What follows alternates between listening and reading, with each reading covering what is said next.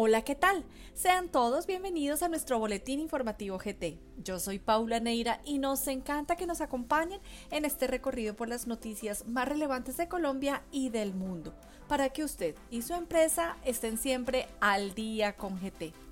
Hoy nuestras noticias son tributarias. Empresarios y emprendedores colombianos reduzcan las cargas formales y sustanciales que tienen los contribuyentes al ser parte del régimen simple. El régimen simple de tributación ofrece diferentes beneficios según las necesidades del contribuyente.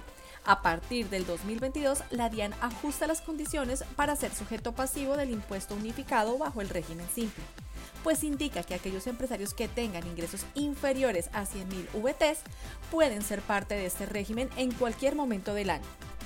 Otro aspecto relevante es que los propietarios de restaurantes y bares o cuya actividad principal y exclusiva sea el expendio de comidas y bebidas no serán responsables del impuesto nacional al consumo durante el año 2022.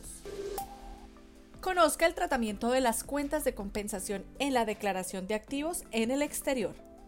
Conforme al oficio número 1316 del 18 de agosto del 2021, la DIAN señaló que la declaración de activos en el exterior tiene como fin recaudar información de todos los activos poseídos en el exterior por los residentes contribuyentes del impuesto sobre la renta. En el numeral 5 del artículo 265 del Estatuto Tributario se indica que se entienden poseídos en Colombia los fondos que el contribuyente tenga en el exterior y que se encuentren vinculados en el giro ordinario de los negocios. Por tal motivo, las cuentas de compensación se encuentran excluidas para efectos de la declaración de activos en el exterior. La DIAN da a conocer las bolsas de valores de reconocida idoneidad internacional. Mediante la resolución 004 del 2022, la DIAN estableció el listado de bolsas de valores de reconocida idoneidad internacional para efectos del artículo 12-1 del Estatuto Tributario. El listado rige desde el 14 de enero de 2022.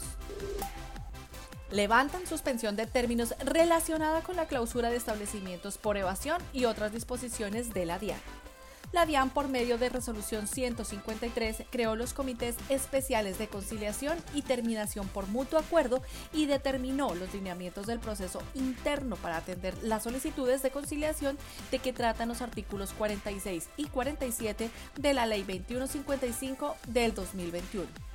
Sin embargo, con la resolución 154, la entidad levantó la suspensión de términos de las actuaciones administrativas o jurisdiccionales de que trata el literal G del artículo 1 de la resolución 62 del 2020 sobre la sanción de clausura de establecimientos a que se refiere el artículo 657 del Estatuto Tributario.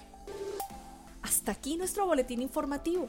Para saber más sobre estas y otras noticias, los invitamos a visitar nuestra página web www.grandthornton.com.co en la sección Boletines o búsquenos en su plataforma favorita. Nos encuentra como Al Día con GT.